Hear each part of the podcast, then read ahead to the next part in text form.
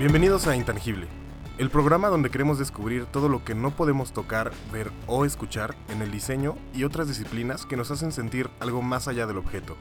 En este episodio vamos a hablar de la importancia tan grande que ha tomado un objeto tan pequeño. Ya sea que formes parte de una grande empresa o tengas tu propio negocio, seguro tienes una tarjeta de presentación. Tal vez ni siquiera sabes por qué la tienes. Solo sabes que tenías que tener una para tu negocio, para el puesto que tienes dentro de tu empresa. Tenías que tener un pedazo de papel con tu nombre escrito y el logo de tu negocio. Esto no lo leíste en ningún lado, nadie te lo enseñó, nadie te lo dijo, no hay un book de reglas, simplemente lo sabes. Vamos a tratar de entender un poco de dónde viene esta importancia que le damos a un pedazo de papel, cómo nació esta idea, quiénes las usaban, para qué las utilizaban, vamos a ver un poco de historia y cómo es que eso llegó poco a poco a ser lo que son ahora y tal vez un poco más importante, discutir la idea de qué son ahora, qué es lo que representan, cuál es esta idea detrás y hacia dónde va. Disfruten el programa. Hola, ¿qué tal? Eh, espero que estén muy muy bien. Donde sea que estén escuchando esto, en el momento que sea, muchas gracias. Bienvenidos al primer episodio de Intangible. Este es un proyecto que he querido hacer desde hace mucho, mucho tiempo y que por fin está tomando forma. Entonces estoy muy, muy emocionado de empezar. Y pues creo que no hay mejor tema para este primer episodio que el de las tarjetas de presentación, porque al final son una primera impresión de la persona que te la está dando. Pero vámonos un poco más atrás. Vamos a lo primero que se podría llamar el abuelo de una tarjeta de presentación, porque en realidad toda esta idea empezó en el siglo XVII. En el siglo XVII es como el primer ancestro de un pedazo de papel con el nombre de alguien para un propósito en especial. Esto se llamaba tarjetas de visita o visiting cards y las utilizaba la nobleza europea en el siglo XVII. Esto era simplemente un pedazo de papel con el nombre de una persona escrito a mano y se utilizaban justamente para enviarlas a las casas a donde se iba a visitar. Era como una manera de aviso. Y era todo un ritual. En realidad lo que tenías que hacer era en el recibidor de tu casa habría una bandeja de plata con tarjetas en blanco, tinta y papel para que las firmaras, escribieras tal vez la fecha o la razón de tu visita y entonces tenías que mandar a tu sirviente, porque si eres de la nobleza europea, definitivamente tienes sirvientes en el siglo XVII, a que llevara esta tarjeta a la casa de la persona. Así era como funcionaba el WhatsApp de hace 400 años. Y así como hoy en el WhatsApp envías la carita feliz de cabeza para algunas cosas y la carita que está pensando para otras, en ese tiempo también había ciertos códigos o reglas no habladas de lo que se tenía que escribir o incluso hasta dibujar en una tarjeta de visita para dejar en claro algunas cosas o para dar información a la persona que ibas a visitar. Como toda interacción social que se va construyendo poco a poco, tiene sus reglas y tiene sus do's and don'ts, entonces pues era todo un comportamiento y un ritual de la sociedad de ese entonces.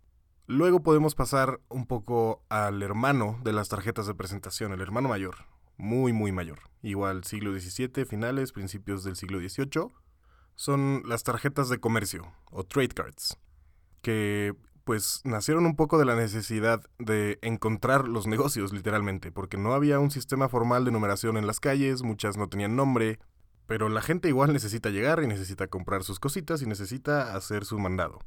Entonces existían estas trade cards que eran un poco como un flyer. Funcionaban un poco como flyers para los establecimientos, tenían un poco la publicidad, tenían el nombre del lugar, lo que ofrecían y eh, pues mucho más importante y el, objetivo principal en realidad era ayudarte a llegar a ese lugar. Muchas tenían incluso mapas, sino mínimo tenían instrucciones detalladas de cómo llegar. Llegas a tal esquina, das la vuelta, caminas tantos metros, llegas a otro lado y estamos enfrente del vago que está pidiendo dinero en la calle.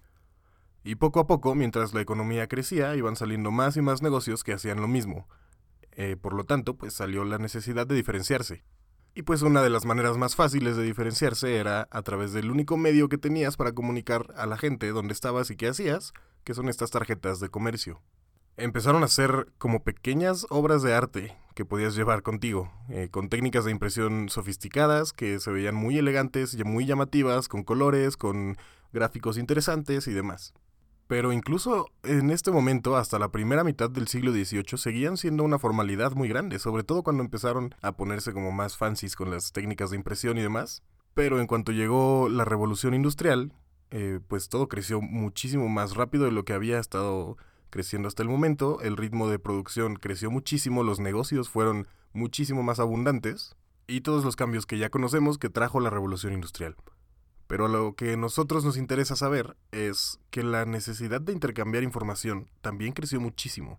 Se volvió más frecuente, necesitaba ser mucho más rápida, más eficiente, y pues por lo mismo perdió un poco de formalidad aquí, como muchas otras cosas. Ya no había tiempo de que este ritual para saber llegar de un lugar a otro o para conocer los servicios de alguien más fuera tan formal, y tenía que ser mucho más rápido. Tenía que seguir el ritmo de vida que trajo la revolución industrial perdió la formalidad de la clase alta y, toda la delicadeza que eso implica y se volvió un poco más burdo, eh, si lo podemos decir así, se volvió un poco más de clase media, clase baja, y al mismo tiempo, el lado positivo de esto es que este medio de intercambiar información y este medio de comunicación llegó a muchas más personas. Había más gente involucrada en este proceso y por lo tanto eh, evolucionó de manera más rápida. Creo que aquí es donde evoluciona poco a poco a convertirse a lo que conocemos hoy como una tarjeta de presentación. Los negocios crecieron, el número de personas que trabajaba para esos negocios también creció y por lo tanto ya no era suficiente nada más tener el nombre de la empresa, lo que hacía y cómo llegar. Se empezó a volver más importante también eh, especificar qué persona es la que representa esa tarjeta de presentación, qué nombre está escrito en ella y cuál es su puesto o su rol dentro de esa empresa o ese negocio. Entonces, pues los cambios que trajo esta evolución fue que algunos datos se fueron quitando de la tarjeta porque ya no eran tan importantes y otros se fueron añadiendo porque ganaban importancia, justamente dándole un poco más de protagonismo al individuo que cargaba esa tarjeta. Entonces por mucho tiempo pues se mantuvo así la cosa, no había gran cambio, las tarjetas parecían haber llegado como a su máximo nivel de evolución hasta que lo que tuvo que cambiar entonces fue la sociedad misma, la manera de hacer negocios, la manera de comunicar cosas. Y es como llegamos a las últimas décadas, y más notoriamente con la digitalización de todos estos medios de comunicación. Se digitaliza todo, ¿no? Las páginas web empiezan a salir para representar negocios, entonces tienes cierta información que puedes poner ahí, tienes otra información que puedes poner tal vez en una página de Facebook, tienes alguna información que puedes compartir en incluso comerciales de televisión, de radio y demás. Entonces, esta necesidad de comunicar ya está cubierta por muchos otros medios. Pero la tarjeta de presentación sigue existiendo como uno de los pocos medios impresos que se utilizan ahora. Aquí es donde entra un poco la pregunta qué es lo que representan, qué es lo que se está transmitiendo a través de este medio impreso para que haya sobrevivido a esta digitalización de toda la comunicación que hay ahora. Y es justo esto eh, lo que creo que las hizo un poco más exclusivas en el presente. Ya no son cualquier cosa, ya tienen un peso ideal más grande detrás. Ya no es nada más compartir información, sino se volvieron una manera, un gesto de cómo compartes esa información. Y creo que entonces hay como un híbrido de, de que sí está un objeto, pero representa una idea, pero sí, pero no, porque se volvió una interacción social diferente que como dijimos incluye ciertos gestos o reglas que se tienen que seguir. Es definitivamente mejor traerlas en un portatarjetas, por ejemplo, a traerlas sueltas. Definitivamente no las puedes tener sucias o maltratadas o descuidadas porque ya representan algo más, ya te representan a ti o a la empresa para la que trabajas. Hay algunos países en Asia incluso donde todavía son todo un ritual. La recepción o entrega de una tarjeta de presentación tiene que ser muy formal es casi un insulto recibirlas con la mano izquierda en algunos lugares. Es casi un insulto no detenerte a analizarla, a, estudiarla, a apreciarla un poco cuando te la dan. Y en muchos lugares incluso es grosero eh, guardarla inmediatamente, ¿no? Si nos ponemos muy rigurosos, incluso en algunos países se ve mal si la entregas en tu idioma, si no es el mismo de la persona a quien se le estás entregando. Igual, de nuevo, estas reglas no escritas piden que traduzcas tu tarjeta de presentación con todos los datos al idioma de la persona a quien se le estás entregando, como muestra de respeto. No es todo un ritual. Y es aquí, yo creo, donde está la clave de todo lo que queremos hablar en este programa. ¿no? Este, este pedazo, este objeto, este pedazo de papel ahora representa algo mucho más allá de lo que es. Representa todos los ideales de una marca. Es un pedazo de la persona que le está entregando. Y es una muestra de la interacción que vas a tener con la persona a quien se la estás entregando. Y pues como un poco irónicamente, como es una parte de la interacción tan importante, importa muchísimo cómo se ve, cómo la tratas, cómo se maneja, en cuestiones pues un poco más de diseño y, y de objeto, la calidad del papel importa muchísimo. El diseño gráfico importa muchísimo, la calidad de la impresión. Todo juega un rol muy muy importante en un espacio muy pequeño, 9 por 5 centímetros. Es todo es una primera impresión que tienes que causar siguiendo los valores de tu marca o de ti mismo como persona, creo también que es un reto muy muy grande y muy importante para el diseño gráfico. Si un diseñador gráfico está haciendo una tarjeta de presentación, creo que tiene que tener en mente todos, estas, todos estos puntos de lo que representa una tarjeta de presentación.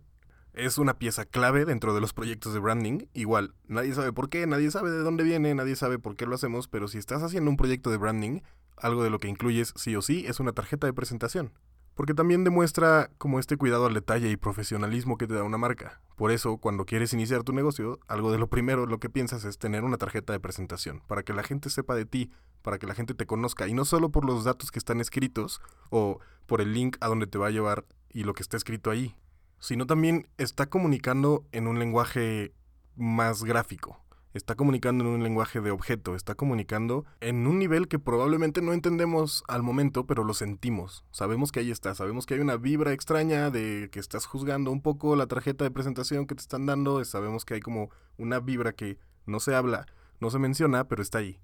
Y digo, tal vez esta vibra va a definir la relación de negocios que vas a tener con esa persona, basada en tanto la interacción que estás teniendo en el momento como en la tarjeta de presentación misma. Es por eso que es muy, muy, muy importante. Tanto así que afecta en pues las relaciones que podemos tener en diferentes eventos. A principio de año tuve la oportunidad de ir a la exposición Wanted Design de Nueva York durante la Semana del Diseño. Y ahí hay una fecha en especial donde hay muchos eventos, donde muchas marcas muy reconocidas tienen eventos de Open Room o, o están como haciendo lanzamientos de marcas o están como simplemente teniendo un get together con muchas personas que están durante la semana del diseño para que puedas ir y ver sus productos en su showroom.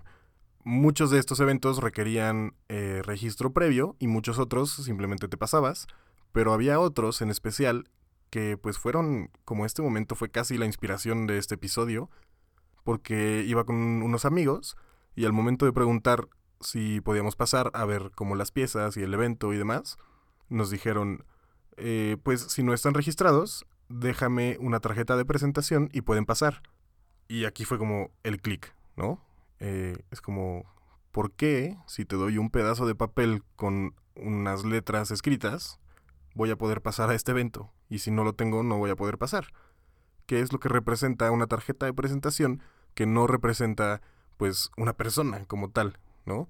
Y pues es justo eso, es esta idea de profesionalismo y demás, como de seriedad. Pero pues si esa tarjeta que yo hubiera entregado fuera una, un pedazo de papel bond con mi nombre escrito en pluma y mi letra horrible, tal vez no me hubieran dejado pasar, ¿no? Eh, ¿En qué momento se borra esa línea del objeto a la idea y de la idea al objeto y, como el ir y venir de este pequeño híbrido de que sí importa, pero no importa el objeto, pero lo tienes, pero no lo tienes, es, es como algo muy raro. No lo sé. Probablemente no me hubieran dejado pasar, probablemente sí, yo entregué la que yo llevaba y pues me dejaron pasar. Pero lo importante aquí es que las primeras impresiones son importantes. El diseño es importante. La manera de comunicar algo importa muchísimo. En este caso estamos comunicando a través de un pequeño pedazo de papel.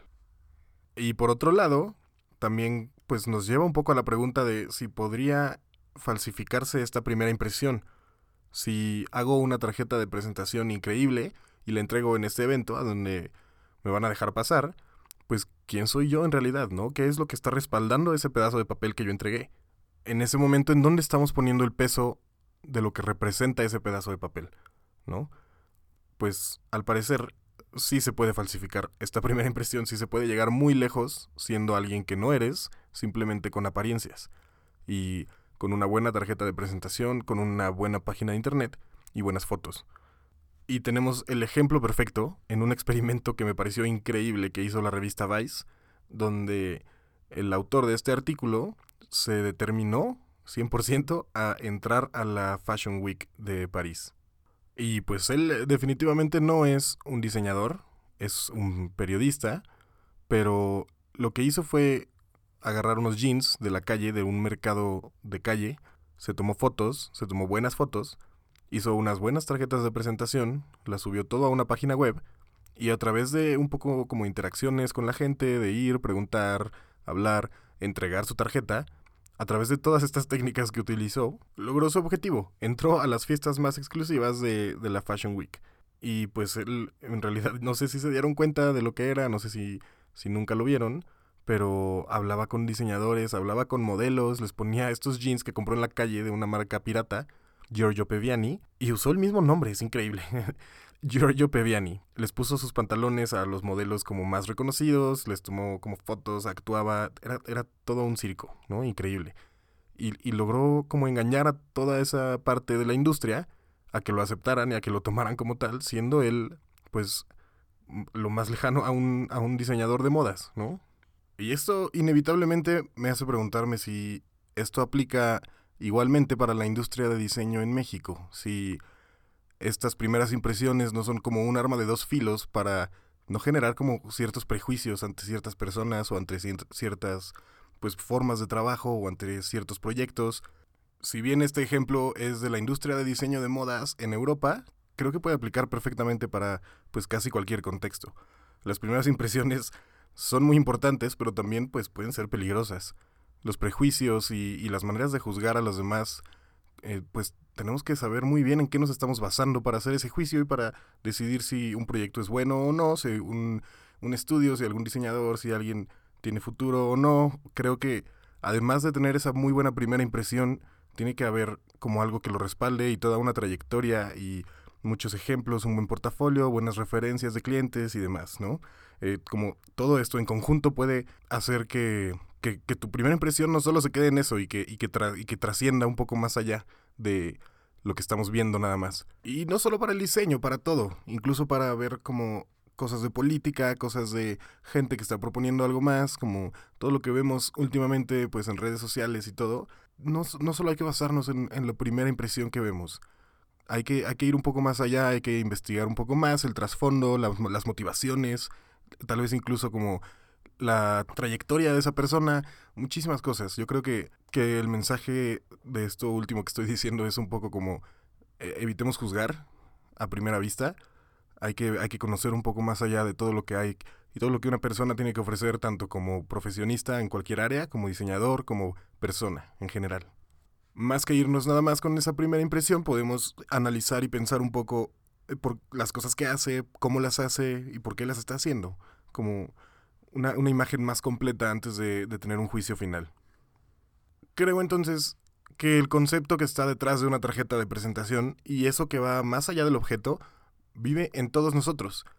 En, todas las, en todos nosotros como sociedad y como comunidad que al momento de entregar o recibir una tarjeta de presentación colectivamente le estamos dando este significado y este ideal de lo que representa y de que representa a una persona, a una empresa, a un negocio y sí, definitivamente es un muy buen detalle, demuestra profesionalismo y deberías 100% tener una. Pero respáldala con buen trabajo, con buenas intenciones, con buenas acciones y, con respeto en general a la industria y al trabajo de los demás. Y si eres quien está recibiendo una tarjeta de presentación, no te quedes solo ahí júzgala. Sí, es, muy difícil no juzgar a primera, a primera vista. Pero no te quedes solo ahí. Júzgala con una crítica constructiva hacia la persona, platica y dialoga, conócela más, conoce sus intenciones, conoce las motivaciones de su trabajo y ayúdala a mejorar siempre que puedas. ¿Por qué no? Y también, muy, muy importante, si algo está haciendo bien o si algo te gusta o si disfrutaste algo de lo que esa persona está haciendo, hácelo saber. Felicítala por el buen trabajo. Y creo que de esta manera, con estos simples gestos de diálogo que salen a partir de una primera impresión con una tarjeta de presentación, la industria puede avanzar y evolucionar hacia un mucho mejor lugar. Espero que hayan disfrutado muchísimo este primer episodio de Intangible yo disfruté mucho haciéndolo y, pues ya no puedo esperar para sacar más cosas, para empezar a tener más contenido, tal vez algunos invitados. Dejen algún comentario, alguna retroalimentación de lo que justo estamos hablando un poco, que nos pusimos sentimentales al final, pero creo que está bien. Es un tema que vale la pena discutir y, pues es justo lo que queremos aquí, como abrir un poco el diálogo en cuanto a temas que tal vez en la vida diaria no les ponemos mucha atención, pero que definitivamente influencian en las interacciones que tenemos todos los días, con los objetos, con las personas, con nuestro trabajo, etc. La razón por la que Intangible se transmite en un medio de audio 100% es porque queremos discutir ideas, queremos discutir conceptos, Justo de ahí viene el nombre, es algo que no podemos tocar o percibir con los sentidos exactamente. Estas ideas la mayoría de las veces están atadas a un objeto, porque pues es justo con lo que interactuamos día a día la mayor parte del tiempo. Pero no queremos atorarnos con cómo se ve este objeto o, qué características tiene físicamente, porque no queremos que esto obstruya en concentrarnos en la idea y en todo lo que hay detrás, todo lo que hay más allá del objeto. Pero definitivamente una imagen dice más que mil palabras, así que si quieren ver imágenes o fotos de los objetos que se discutieron en este episodio, pueden seguirnos en Instagram, arroba intangiblepodcast, donde también tenemos pequeños adelantos de los episodios que siguen, y donde definitivamente podríamos continuar la discusión en los comentarios o por mensaje. La mayoría de todo esto que acaban de escuchar es opinión personal, pero las fuentes y recursos utilizados para este programa los pueden encontrar en ederdeleon.com diagonal intangible. Mi nombre es Eder de León, esto fue Intangible y nos escuchamos pronto.